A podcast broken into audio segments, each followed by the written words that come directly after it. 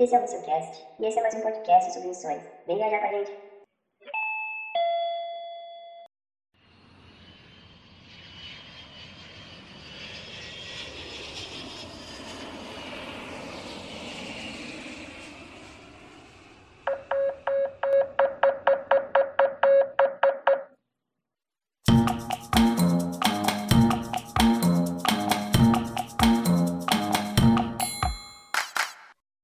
Pessoal! Estamos aqui novamente em mais um episódio do Missiocast.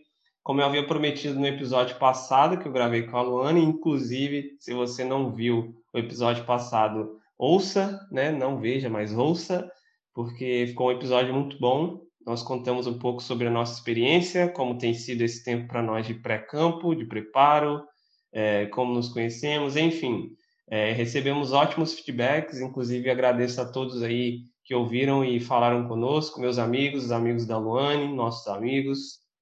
E como eu havia comentado no episódio passado, eu iria convidar a minha amiga Ana para falar sobre mudanças, né? Vou explicar daqui a pouco sobre o que, que é exatamente essas mudanças. Mas antes, eu gostaria que a Ana se apresentasse. Estamos aqui com a Ana Abdon, que é um nome árabe, ó, Deus falando.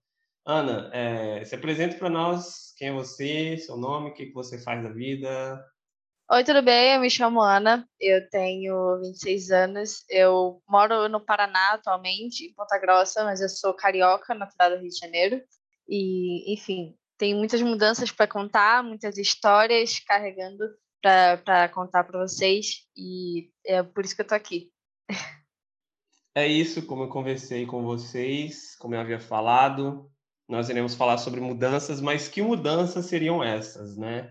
É, nós iremos basicamente falar hoje sobre, digamos que os peregrinos, né, os andarilhos, essa mudança de geográfica, mudança de local, como que é isso, como que funciona. É, a Ana, que tem muita experiência sobre essas mudanças, ela, ela irá falar um pouco sobre isso conosco hoje, né? Inclusive, ela tem uma série no podcast dela, vou deixar o podcast dela aí no final, nos comentários, falando sobre os andarilhos. Então, depois, se você quiser tirar um tempinho lá, veja. Inclusive, tem um episódio que eu gravei também sobre a Jordânia. Mas então nós iremos falar sobre isso hoje, sobre os andarilhos, né? Sobre os peregrinos. Então, Ana, conta um pouco sobre a sua vida, conta um pouco sobre. Você falou que é do Rio de Janeiro, mas agora você está no Paraná. Como que você chegou aí? Em quais lugares você já passou? Onde você já morou? Conta um pouco para nós sobre isso.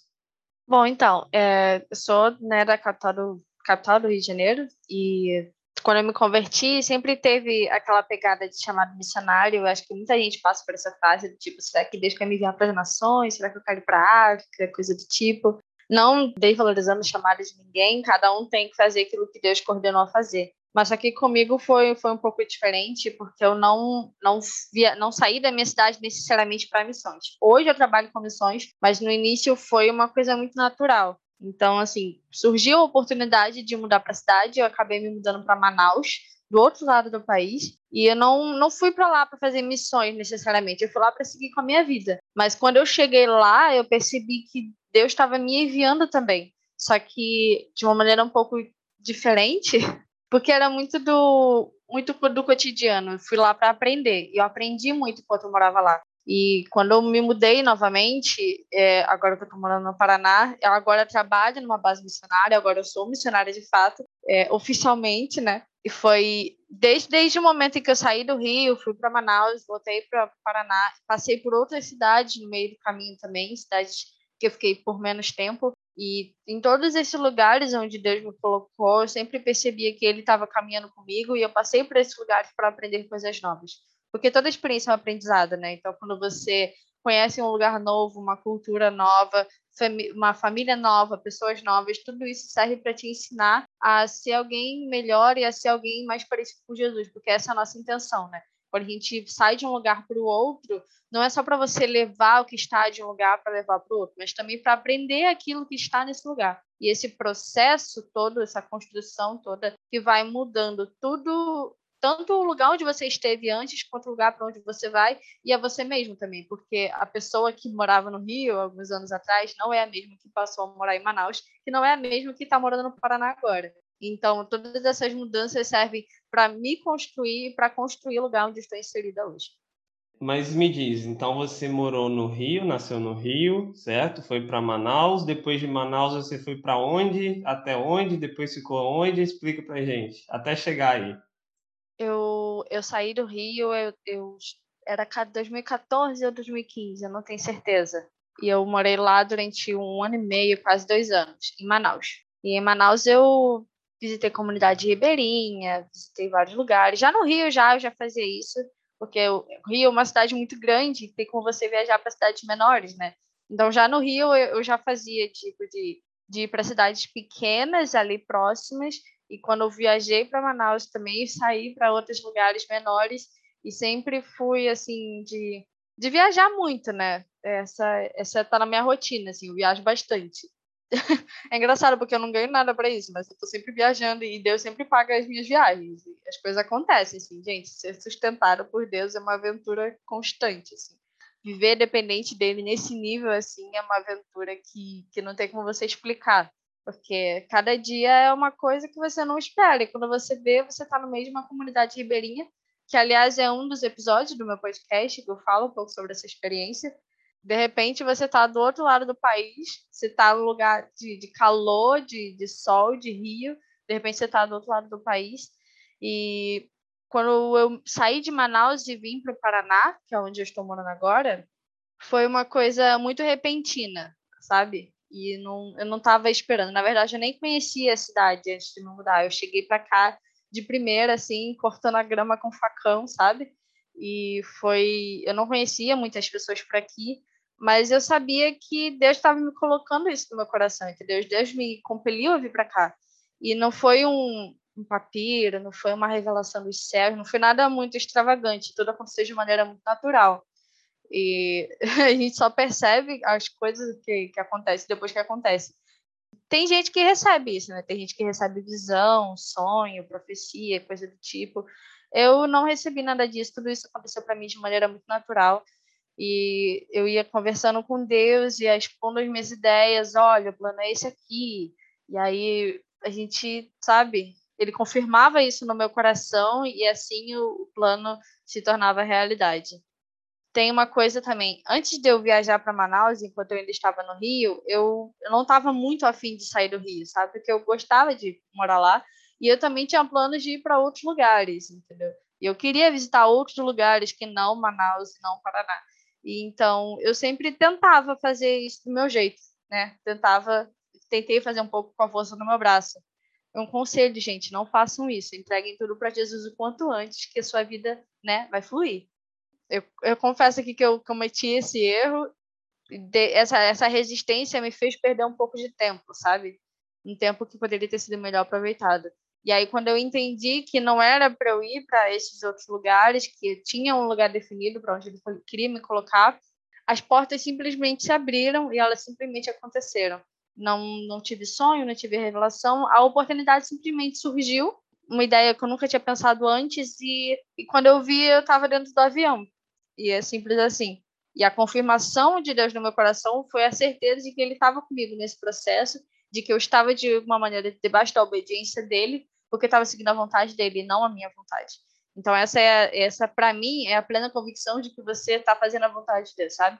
Você seguir para um lugar, não importa qual seja, não importa se você conhece pessoas na cidade, se é uma cidade que você vai conseguir sustentar ou não, independente do ambiente que você está inserido, existe a certeza de que Deus está conosco e é Ele que provê tudo isso para nós.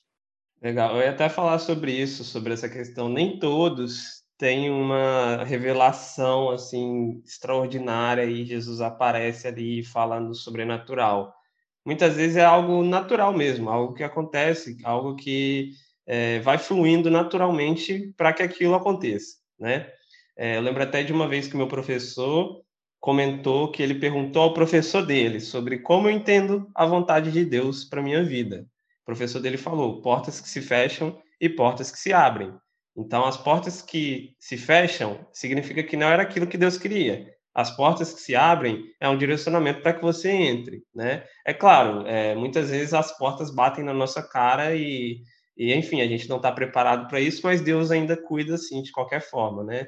É, mesmo que seja contra a nossa vontade, seja uma decepção ali, é, Deus ele cuida. Né? Então, portas que se fecham, portas que se abrem. Né?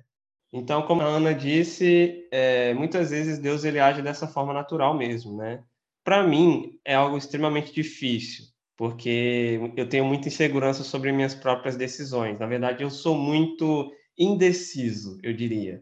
Então, para mim é importante que Deus fale, que Deus me mostre. É, eu converso com meus líderes, eu converso com as pessoas que me aconselham, que me acompanham, porque eu tenho medo de tomar uma decisão e estar errado, ainda mais decisões grandes. Por exemplo, como que eu vou para o Oriente Médio inseguro da minha decisão? Não tem como. Então, eu preciso ter convicção, eu preciso saber que é aquilo ali mesmo que Deus quer para que eu haja. Eu creio que Deus ele entende também as nossas limitações quanto a isso. Aqueles que ele sabe que precisam dessa palavra, ele entrega. Aqueles que ele entende que naturalmente irão seguir esse curso, ele simplesmente vai ali agraciando, abrindo as portas e tudo mais. Então, isso vai de cada indivíduo, né, no seu relacionamento com Deus. Deus ele conhece cada indivíduo. É, Ana, você falou que não foi, né, por missões que você foi, mas você acabou fazendo missões, ou seja, de alguma forma, Deus te conduziu lá para trabalhar em você, para trabalhar através de você. Então, você disse que naturalmente aconteceu, mas quais foram, então, se você puder falar, é claro, as suas motivações para essas mudanças? Por que você foi para Manaus? Por que, que você foi para o Paraná? Se você já tem algum outro local na qual você deseja ir, né, ou que Deus tenha falado com você, ou que você deseja trabalhar, também outra coisa, é, fala qual que é a base que você está trabalhando, às vezes alguém conhece ou tem interesse de conhecer. É, essa questão de saber o direcionamento de Deus é, é, uma coisa um pouco individual, mas é importante sempre estar pautado na Bíblia, né? E Salmo 119 fala bastante sobre isso. Então, quando eu penso a respeito do direcionamento de Deus, a respeito do que ele quer que eu faça, qual é a motivação que eu tenho, a minha motivação é seguir a Jesus, entendeu? E aí a gente desemboca aí várias perguntas a respeito de vocação, identidade, e perguntas que eu me fiz durante muito tempo. E eu percebi que ele está presente em todas as situações da minha vida, em todas as relações que eu tenho também. Então, a princípio, a minha viagem do Rio para Manaus foi uma questão muito mais familiar do que de vocação, de, de preparação missionária, coisa do tipo. Mas acontece que ele usou essa situação familiar na minha vida para trabalhar na minha vida em outras áreas também, em outros pontos também. E por conta própria, assim, eu nunca viajaria do Rio para Manaus para fazer missões. Por conta própria, isso nunca passou pela minha cabeça. Mas quando eu cheguei lá, eu percebi que era lá que ele queria que eu estivesse, entendeu? Só que ele não usou necessariamente uma viagem missionária para fazer isso acontecer. E isso é uma coisa muito singular, sabe? Porque ele pode fazer coisas diferentes em pessoas diferentes, em vidas diferentes. Então, quando a gente pensa em, pelo menos quando eu penso em, seguir a Jesus, eu penso muito no, no que, que eu estou fazendo hoje e para onde eu quero ir. A mesma coisa aconteceu quando eu saí de Manaus para Ponta Grossa, porque quando eu estava em Manaus, eu já, eu já fui para Manaus pensando em voltar para o Rio. Esse era o meu plano inicial. E eu fui para Manaus e ia ficar lá um tempo determinado, já tinha já cronometrado, já tinha planejado tudo. Quando eu cheguei lá, todos os meus planos ruíram absolutamente e Deus falou para mim: você não vai para o Rio de Janeiro, você não vai voltar para o Rio. E eu falei: tá bom então. então vou ficar aqui em Manaus. É isso, né? Eu já, já tinha me acostumado um pouco, já tinha me adaptado a, a muitas coisas, entendeu? Eu já estava me sentindo em casa lá. E então eu falei, ah, então eu vou ficar aqui. E pouco tempo depois, ele falou: não, você também não vai ficar aqui, você vai para outro lugar. E a princípio, falando assim, parece um pouco estranho, né? Que isso parece ser um peão numa peça de xadrez, você vai para lá, vai para cá, vai não sei aonde. Mas acontece que quando eu penso em, em seguir Jesus, eu estou repetindo essa frase várias vezes, porque é uma coisa que eu vejo muito na minha vida, não, não trata só geograficamente, mas é questão de obedecer a ele em tudo que ele faria, sabe? E aí, quando ele fala para mim, não, você não vai daqui, você vai para lá, eu não me sinto amedrontada. Amedrontada, talvez tenha uma palavra melhor, calma aí. Eu, não tenho medo de fazer isso. Óbvio que existem as preocupações, existe o planejamento, entendeu? É, de, viagens não são baratas, entendeu? A gente tem que se preparar e se cuidar, e existem vários fatores em volta. Mas quando é Deus que fala, você vai nessa direção, é a certeza de que Ele está garantindo um caminho seguro, um caminho certo, e um caminho onde você vai ter um destino com ele, sabe? Então, eu não não estava me planejando me mudar para o Paraná também. A ideia de viajar para o Paraná até a mudança em si tem meses assim de intervalo entre uma coisa e outra. Eu nem conhecia a cidade, para você ter uma ideia. E também foi uma questão muito familiar e pessoal. E aí quando eu cheguei aqui aconteceu uma coisa parecida que aconteceu quando eu me mudei para Manaus, que foi Jesus também estava aqui e parecia que ele estava me esperando aqui na cidade já, sabe? E aí as coisas aconteceram e aí eu, eu fui acolhida e eu comecei a trabalhar de fato, que eu já estava trabalhando antes, né? Mas agora tô, tô no nível mais intenso, por assim dizer. Faço boa parte do meu tempo fazendo isso. Eu ainda faço faculdade, eu tenho um podcast, administro um grupo online e assim são várias atividades, mas todas elas direcionadas para o reino de Deus, todas elas direcionadas à propagação do evangelho e nada disso é cansativo para mim, muito pelo contrário. Quanto mais coisas eu faço em nome dele, mais certeza eu tenho de que é aqui que ele gostaria de que eu estivesse, é aqui que ele quis me colocar. Então, a minha motivação sempre foi fazer aquilo que ele queria que eu fizesse. Talvez, se ele nunca tivesse me mandado sair da cidade do Rio, eu ia continuar tendo a certeza de que eu ia estar fazendo aquilo que ele queria que eu fizesse. Entendeu? Então, talvez, assim, você não esteja com vontade de mudar de, estado ou mudar de país. A sua, sua vontade é ficar em uma única cidade pelo resto da vida. Tudo bem, isso é ali que Deus colocou, é ali que você está plantada, então você tem que dar o seu melhor onde você está se semana que vem Deus me mandar ir para, sei lá, para Indonésia, eu tenho certeza de que ele vai abrir a porta para ir para Indonésia. Eu nem, nem sei que idioma que eles falam lá. E ele vai fazer tudo acontecer e vai estar tá tudo preparado para quando eu tiver que chegar e eu vou ter que fazer, obedecer a ele e fazer o que Jesus faria no meu lugar. É basicamente isso. A convicção, ela, a, a motivação, ela vem de obedecer a Jesus. E quando você coloca isso em prática, a, as portas se abrem, assim, igual o Bruno falou. A questão é ser e fazer o que Deus quer onde estiver, né? Então, não interessa se você está no Rio, se você está em Manaus, se você está no Paraná. A questão é fazer aquilo que Deus deseja, né? E ser aquilo que Deus deseja. Então, muitas vezes a gente fica inseguro, né? Nessa mudança. E eu vivi algo semelhante quando eu vim para Vitória, porque eu sendo do interior, eu me mudei para Vitória. Então, eu cheguei aqui eu tinha muitos medos, teve a questão da adaptação local, foi um tempo muito difícil. Inclusive, eu me converti verdadeiramente nesse percurso, como eu já contei, e hoje eu entendo, sabe? Hoje eu entendo por que, que Deus me trouxe para cá, por que, que eu passei na universidade é, tendo estudado dois dias para o vestibular. Então, hoje eu entendo por que, que Deus me colocou dentro da universidade, me trouxe para essa comunidade. Aí eu penso, talvez se eu tivesse naquela comunidade que eu estava antes, hoje eu não estaria servindo ele dessa forma e às vezes nem conheceria ele dessa forma, ou talvez sim, mas a questão é que ele fez que o percurso, que a caminhada fosse da forma que foi, né? E por isso hoje eu sou o que eu sou. Então, às vezes a gente não entende por que, que eu estou indo para lá, por que, que Deus está me mandando para lá. Ou às vezes você pensa, ah, Deus está me mandando lá para fazer isso aqui. Tá, aí você faz aquilo, mas aí depois ele te surpreende com coisa ainda maior, com outras coisas, com outras situações, ele te leva para te preparar para outros locais. Então, é isso, assim. Deus ele conduz, ele abre portas para que a vontade dele se cumpra, mesmo a gente não entendendo, né? Isso é misericórdia, né? Ele age com misericórdia, porque se ele esperar a gente entender sempre para que ele faça algo, ai, ai, é, ele vai esperar a vida toda, porque muitas vezes a gente não entende mesmo. Então, porque ele é soberano, porque ele é misericordioso, ele conduz a história, a história da humanidade, a história das nossas vidas, muitas vezes sem que a gente entenda para que o propósito se cumpra. Então, eu entendo um pouco sobre isso que a Ana está falando. Falando sobre essa questão de adaptação, inclusive. Como que foi para você esse período de adaptação a esses locais? Porque são três locais totalmente diferentes, assim, são três extremos do Brasil. Rio de Janeiro, no sudeste, né? Manaus, no norte, Ponta Grossa, no sul, são praticamente três culturas diferentes, né? São três povos diferentes. Então, como foi para você esse período de adaptação na sua igreja, na nova comunidade que você estava morando, da sua família, da sua escola, trabalho, base? É, como que foi para você? Inclusive, você esqueceu de responder a base que você está servindo. Mas conta para a gente como que foi esse período de adaptação. Tá bom, eu vou logo responder a pergunta que eu esqueci. Eu trabalho na, na base missionária Monte, fica aqui em Ponta Grossa. É uma base missionária nova. Está sendo muito, muito, muito bom poder fazer parte de algo que está no começo ainda, sabe? Porque quando a gente fala que, ah, eu faço parte de uma base missionária, as pessoas pensam logo na Jocum, né? Que é uma base missionária muito conhecida, e glória a Deus por isso.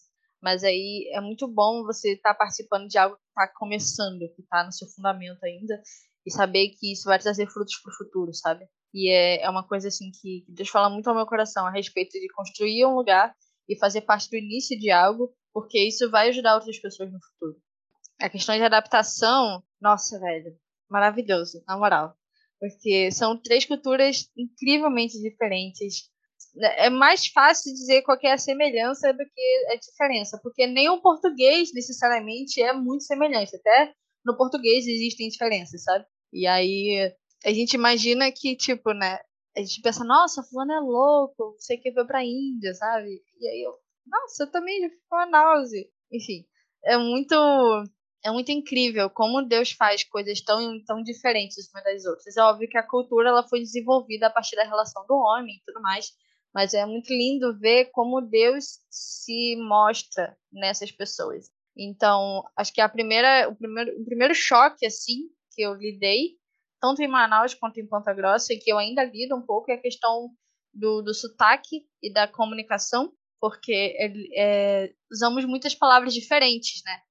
Também é do Sudeste, né? Então tu vai entender, mesmo do Sudeste, tu ainda tem palavras diferentes do, do Rio de Janeiro, né? Então tem umas palavras que a gente tem que aprender a usar e outras palavras que a gente tem que deixar de usar para poder se comunicar de uma maneira efetiva.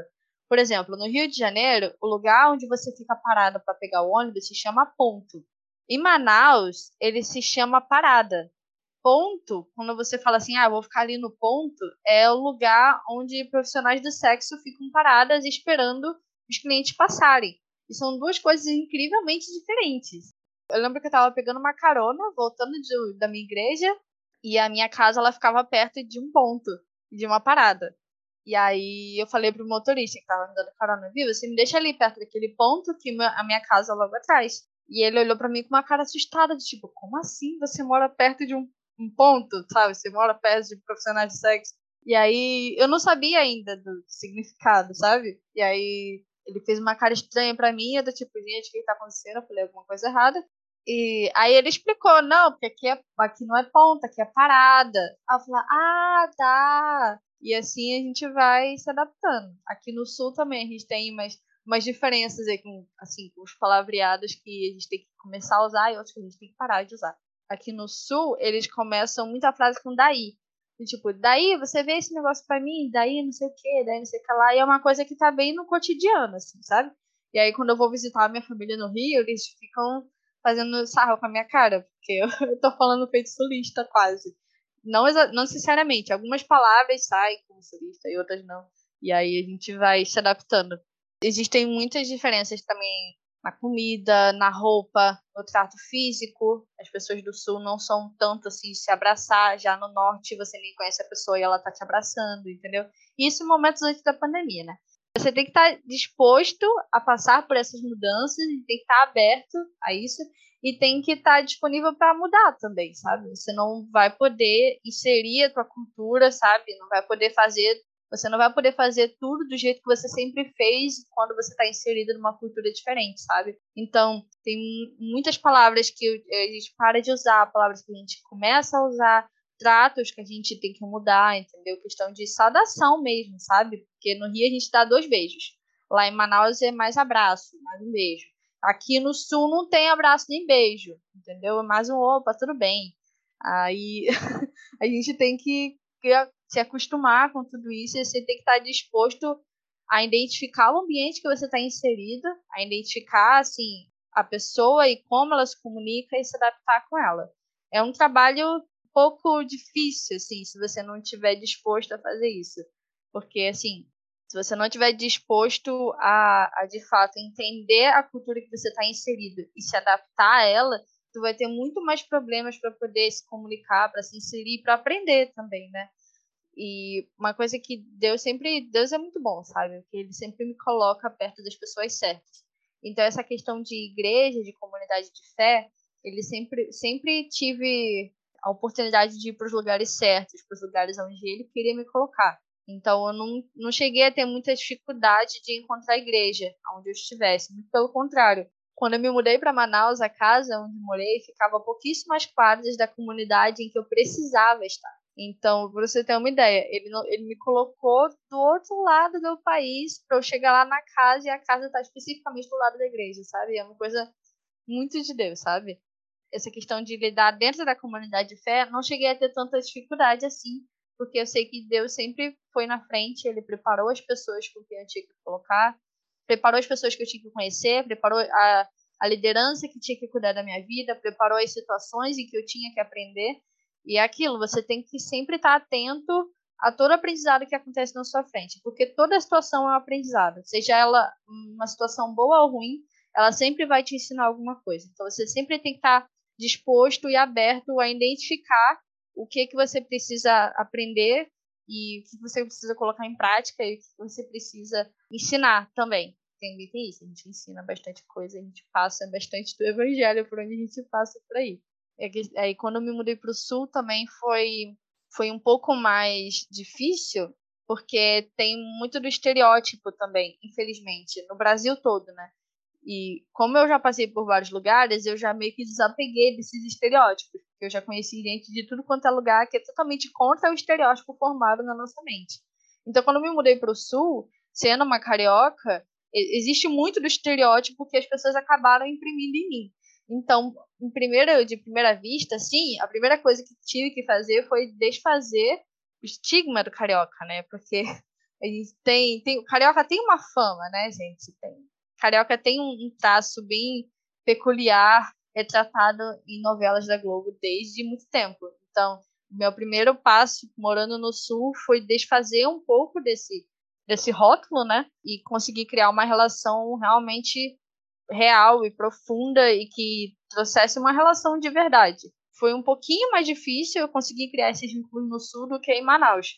Mas o tanto que eu aprendi como fazer isso em Manaus me ensinou a colocar isso em prática morando no sul também. Então, assim, se Deus quiser me colocar num lugar ainda mais difícil na próxima, eu talvez eu esteja preparada, talvez, eu não sei. Não há planos ainda para me mudar novamente. Mas eu sei que essa questão da mudança, é, para mim, foi legal, porque, né, eu, eu não sei, acho que é mais uma questão pessoal, né? Eu gostei de fazer isso. Talvez não seja tão fácil assim. Mas realmente não é fácil para ninguém. Eu gostei, mas não foi fácil. Talvez para outras pessoas seja ainda mais difícil. E é importante você estar disposto a essas mudanças. Não tem como você permanecer do mesmo jeito em lugares diferentes. Eu falo tanto, né, gente? Minha nossa do céu. Mas é por isso que a gente tem um podcast, amiga, porque a gente fala muito. Mas eu entendo essa questão de Deus preparar o local, sabe? É, isso é muito real. hoje eu consigo observar por que, que Deus me colocou nesse curso, nessa universidade, é, nesse momento, para conhecer essa igreja. E, incrivelmente, foi a primeira igreja que eu visitei em Vitória. Então, assim, Deus ele prepara mesmo, e a partir disso, do que eu fui entendendo, eu comentei isso no podcast com o Lucas, se não estou enganado. A partir do momento que a gente é, olha para trás e entende que tudo isso contribuiu para formar a pessoa que nós somos, né? A gente agradece a Deus, porque a gente entende que mesmo quando a gente não entendia nada, quando a gente estava distante dele ou se aproximando, ele na realidade já estava cuidando de tudo, né? É muito legal. E sobre essa questão de adaptação, uma coisa que a gente nunca pensa, eu acho que a Ana não chegou a comentar, é que a questão do clima, por exemplo, porque são climas totalmente diferentes, né? É, o sul do norte, que é muito quente e úmido, do, do, do Rio de Janeiro, enfim, foi uma coisa que eu sofri muito, por exemplo, quando eu estava lá em Curitiba, e eu via que todas as pessoas que vinham de cidades quentes, chegando no inverno de Curitiba, sofria muito. Sofria na aula, sofria nos momentos assim de lazer, né? E às vezes a gente não tinha nem roupa, porque de onde a gente vem não tem frio. E você nem chegou a comentar sobre isso, né, Ana? Mano, clima, gente, eu tinha esquecido desse detalhe. Eu tô aqui enrolada numa coberta, porque tá frio. e em Manaus faz 27 graus à noite. É uma, é uma, é uma diferença, assim, que eu não sei explicar, sabe? Quando eu me mudei para Manaus, era, era verão. Tem gente que não sabe que Manaus é muito perto do Equador. Então, o inverno de lá é o inverno do hemisfério norte. Só que não é frio, é chuvoso. Quando alguém falava assim, morando em Manaus, quando alguém falava assim, não, sei o quê, porque no inverno acontece isso, sei o quê. Eu tô aqui inverno, filha. Aqui é um calor da pega, 47 graus, gente fritando ovo na calçada. Do que inverno você tá falando? Quando eu passei o inverno lá, que eu vi que realmente é chuva o dia inteiro. É muita água, gente. É muita água. É insano, assim. Eu não sabia que era possível cair tanta água do céu em tanto tempo. É muita água. E aí, quando eu me mudei para Ponta Grossa, eu me mudei, ainda era um finalzinho, assim, da primavera, sabe? O comecinho do outono. Todo mundo me avisou, né? Me avisou que ia ter frio. E aí eu ganhei coberta, eu ganhei alguns casacos. Aqui no sul, eles têm uma cultura que, que eu admiro bastante, que eles fazem muito brechó, muito bazar. É muito popular aqui, você encontra em qualquer lugar, porque é, eles têm a ciência de que nem todo mundo pode sair comprando casaco quando dá, né? Sempre quando tá, assim, no outono, essa época, principalmente agora, abre muito bazar e muito brechó para as pessoas que não têm dinheiro para comprar em loja. Eu, inclusive, só compro em bazar e brechó, moda sustentável é o que é. E, enfim, isso me ajudou assim a, a, me preparar. No meu primeiro inverno aqui, eu tive princípio de hipotermia no meu pé, foi uma experiência um pouco dolorosa, né? Você acha que seu dedo vai cair, mas depois eu aprendi vários truques e nossa, tem vários truques para você lidar com, com frio, com calor, com etc e tal. Aí, aí é isso, né? A gente vive com Jesus é uma eterna aventura porque é, eu tô treinada para diferentes climas, diferentes ambientes, entendeu? Se é para subir uma montanha, se é para passar deserto, a gente vai e não tem problema. Seguindo Jesus, a gente vai com fé, né? A adaptação do clima foi surreal, assim, surreal. Eu não sabia que eu precisava beber tanta água assim, morando em Manaus. Não sabia que eu precisava é, usar tanto casaco assim, morando no sul. No Rio de Janeiro é calor também, mas é uma cidade litorânea. Então a amplitude térmica não é tão grande assim. E lá em Manaus é muito, muito quente o tempo inteiro. E é bem diferente. É uma abafada, assim. Não sei dizer, explicar exatamente.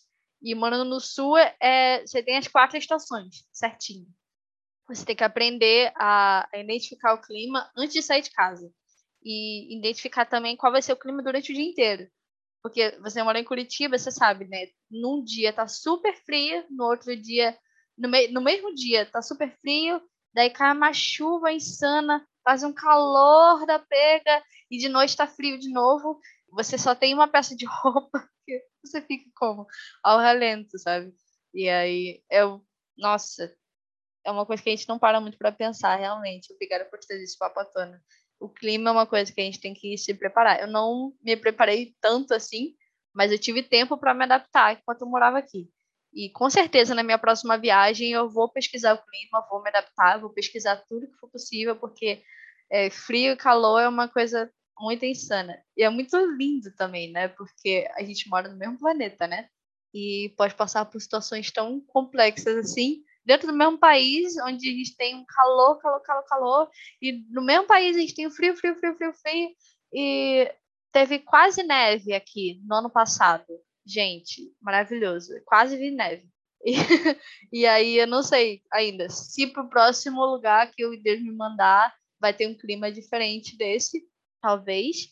Mas é segurar na mão de Deus e ter sempre um casaquinho na sua bolsa, sabe? Tenha sempre um casaco na sua bolsa. Essa é a dica da, da Ana para vocês. É, uma coisa que a gente tem sempre que pensar quando vai realizar essas mudanças de locais, né? É a questão do clima, é importante. Mas a gente tem que pensar em todas as possibilidades. A gente tem que pensar que tipo de vestimenta é usada naquele local. Por exemplo, não adianta eu, é, alguém que mora em Vitória, que só usa bermuda e camiseta, e enfim, e com essa roupa para morar, por exemplo, no Oriente Médio. Né? Eu tenho que saber de que forma que as pessoas lá se vestem, o que que o clima lá exige de vestimenta, a questão social também. Então, tudo isso precisa ser estudado, tudo isso precisa ser analisado. São coisas que não dá para você, por exemplo, uma mulher que mora aqui em Vitória, que só tem shortinho e camiseta, chegar e falar: Não, quando eu chegar lá, eu vejo que roupa eu tenho. Cara, até você chegar num brechó, você já foi xingada e, e abusada, e enfim, e assediada um milhão de vezes. Entendeu? Estou falando de um caso específico, mas podemos trazer isso para diversas outras realidades. Eu tenho só calça e moletom porque eu moro no inverno e eu tô indo pro sertão para trabalhar. Mano, você vai morrer com essa roupa que você usa. entendeu? Então, tudo isso são coisas que precisam ser analisadas antes da viagem, são coisas que nós, missionários, sempre pensamos. Inclusive, quando eu me mudei para Curitiba para fazer a Jocum, eu levantei recurso né, para eu pagar a escola, para eu me sustentar e pedir roupa de frio. Né? Tiveram pessoas que me trouxeram casacos, blusas de frio, e se não fosse isso, eu tinha morrido lá, pelo amor de Deus. Então, tudo isso precisa ser pensado. E outra coisa é também a questão social mesmo, de que forma que as pessoas enxergam as coisas. E eu não estou falando de cosmovisão, né? Estou falando do indivíduo em si. Uma coisa que eu ouvi recente numa aula, que uma missionária falou, ela falou que ela foi para uma cultura no, muçulmana no norte da África e ela perguntou o que, que é considerado uma mulher respeitada e honrada aqui nesse local. Então, essa é uma pergunta que a gente tem sempre que fazer eu estou indo para essa cidade, eu estou indo para essa comunidade, para esse país. O que que as pessoas enxergam, veem como uma pessoa respeitada, uma pessoa honrada, uma pessoa direita, uma pessoa correta nessa realidade? Porque isso pode variar em muitas possibilidades. Em um país, uma mulher honrada é uma mulher às vezes trabalhadora, uma mulher que é líder, no outro, já é uma mulher submissa, que cuida da casa. Querendo ou não, essa é a realidade. Por exemplo, essa da mulher submissa é a realidade em muitos países muçulmanos. Então, tudo isso a gente precisa pensar: a questão do clima, da vestimenta, a questão da própria imagem né, que nós temos como indivíduos perante a sociedade. Isso são coisas que os missionários precisam se preocupar. Não tem como a gente negar isso, porque se eu for para um local que eu não estou preparado para o clima, que minhas vestimentas ofendem as pessoas, me passa uma imagem negativa sobre quem eu sou. Como que eu vou realizar um trabalho nesse local? Como que as pessoas vão ver Jesus em mim? Puxando para a questão missiológica, que fica essa dica também para as pessoas aí que pretendem seguir carreira e missão, e até as que não pretendem seguir carreira e missão e estão se mudando para uma realidade. Estejam atentos para tudo isso. Pesquise sobre o local. Converse com pessoas no local. E, Ana, te perguntar, qual que era a maior dificuldade para você nessas mudanças, né? Essas mudanças de local?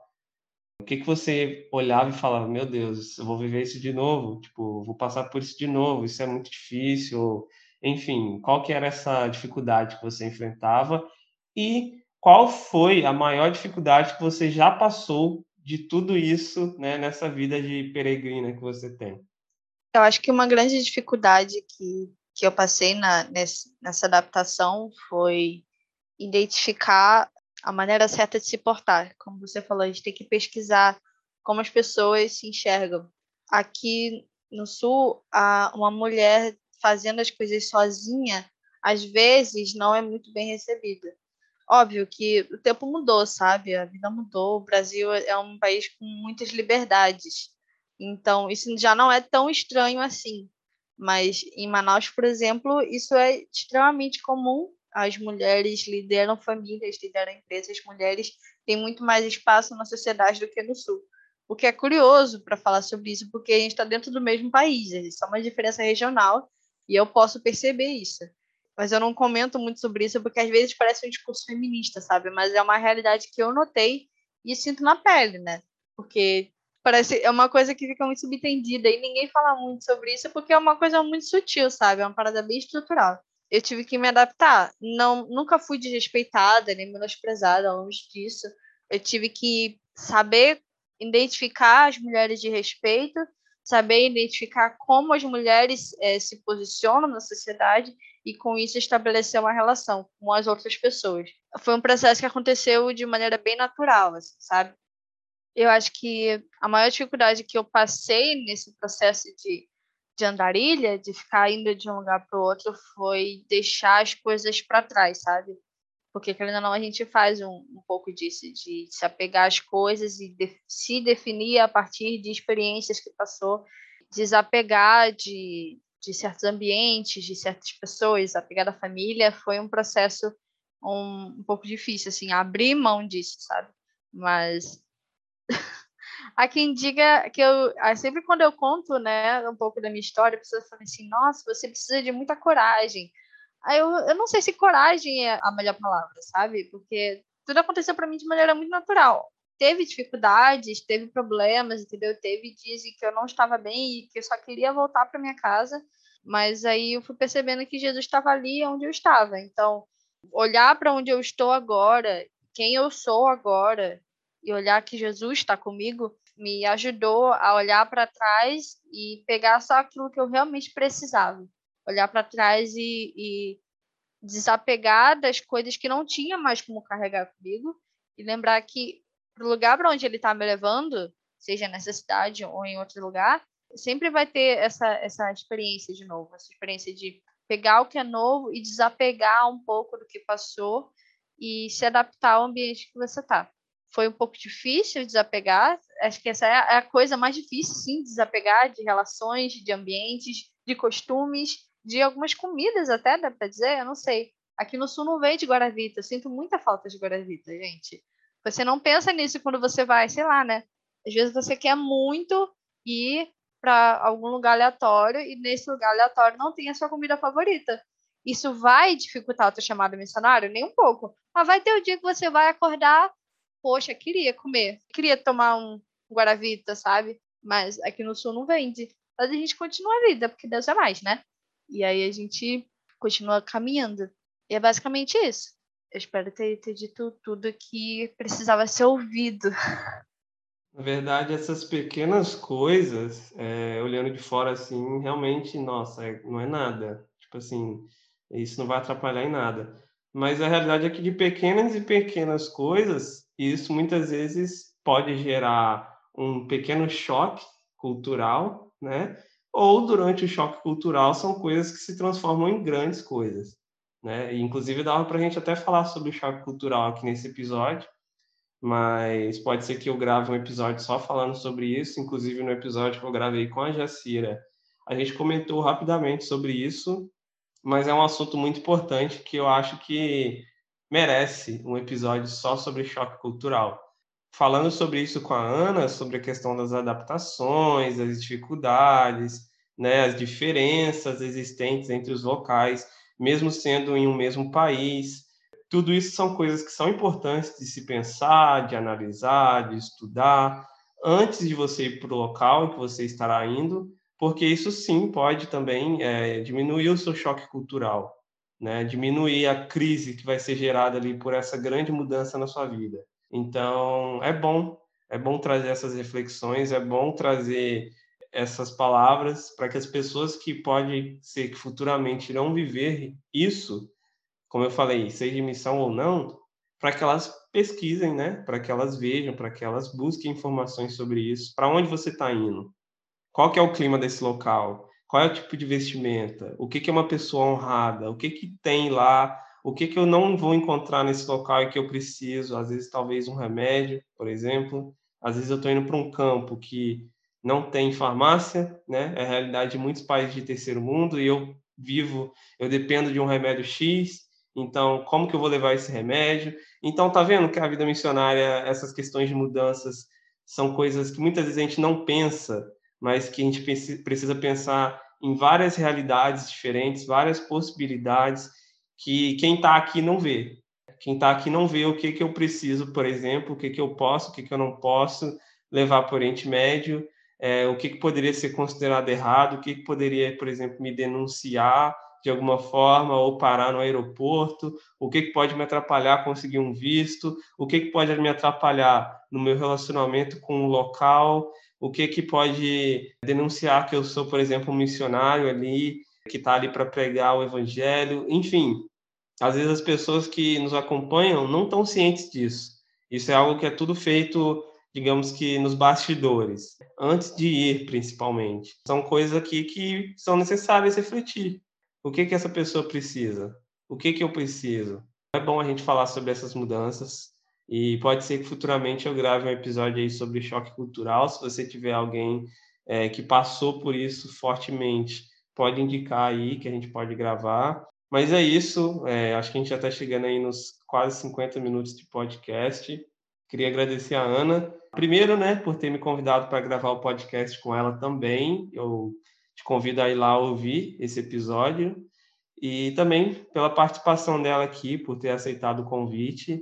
Peço que ela passe as redes sociais dela para a galera seguir, eu vou deixar também nos comentários. E te agradeço pela sua participação, foi muito bom trocar essa ideia. Muito bom trocar essa ideia também. Muito obrigada pelo convite. Né? Esse, esse, esse vídeo foi muito divertido. É, segue lá no meu podcast Suburbana, o nome do podcast, redes sociais, que, que o Bruno vai disponibilizar o link. Tem entrevista não só com o Bruno, mas tem entrevista com outras pessoas também. Tem também entrevista, entre aspas, comigo mesma, né? Que é onde eu conversei com uma amiga missionária que é da mesma base que eu, onde a gente compartilha um pouco mais dessa, dessa vivência de que é, do, do como é se mudar tanto. E, enfim, tem bastante material ali um pouco sobre isso. Não falo tanto sobre missiologia, tem assunto de outras coisas também. E eu quero dizer assim, muito obrigada por, por abrir esse espaço para mim, poder compartilhar mais um pouco dessa experiência. Eu espero que, que isso traga um pouco da realidade das pessoas que querem tanto ir para o campo missionário, mas que não ligam para os detalhes. Acaba passando um pouco desapercebido, né? Porque a gente, a gente quer muito ir, mas existem muitos detalhes, e às vezes falar sobre isso pode acabar travando as pessoas. Muito pelo contrário, a gente quer ajudar, sabe? Porque quanto mais preparado você vai, maior a garantia de que você vai permanecer e vai dar frutos lá. Então é importante sim você estar atento a todos esses detalhes nas suas mudanças e lembrar que Jesus que te guia no meio desse processo, ele nunca te deixa na mão e ele deixa tudo preparado para o lugar onde Jesus está te enviando. E é isso. Deus abençoe vocês. E para finalizar, né, como a gente sempre cita que a palavra, que a palavra é o que nos norteia, é o que nos dá direcionamento, é o que nos dá incentivo, ânimo. Gostaria de lembrar de duas, dois personagens que tiveram mudanças como essa. O primeiro, Eliseu, quando Elias o encontra, lança sua capa sobre ele, né, convidando-o a segui-lo também, participar do seu ministério. O que, que Eliseu fez? Lá em 1 Reis 19 diz que ele pegou seus sua parelha de boi os matou, queimou o equipamento de arar para cozinhar a carne e deu ao povo, eles comeram, depois ele partiu com Elias e se tornou auxiliar de Elias. Então, o que, que Eliseu fez? Ele pegou tudo que ele tinha e simplesmente deixou para trás e seguiu Elias. E o outro, talvez considerado aí o maior missionário de todos os tempos, Abraão, né, quando Deus fala com ele para sair da terra dele, do meio dos parentes, da casa do pai dele, para a terra que Deus iria mostrá-lo, como eu comentei também no episódio passado, Abraão não sabia para onde iria, mas ele confiou que Deus estava à frente dessa mudança. A gente precisa atender é, onde Deus quer que a gente esteja, para onde Ele está nos levando, ter a convicção de que Ele está cuidando.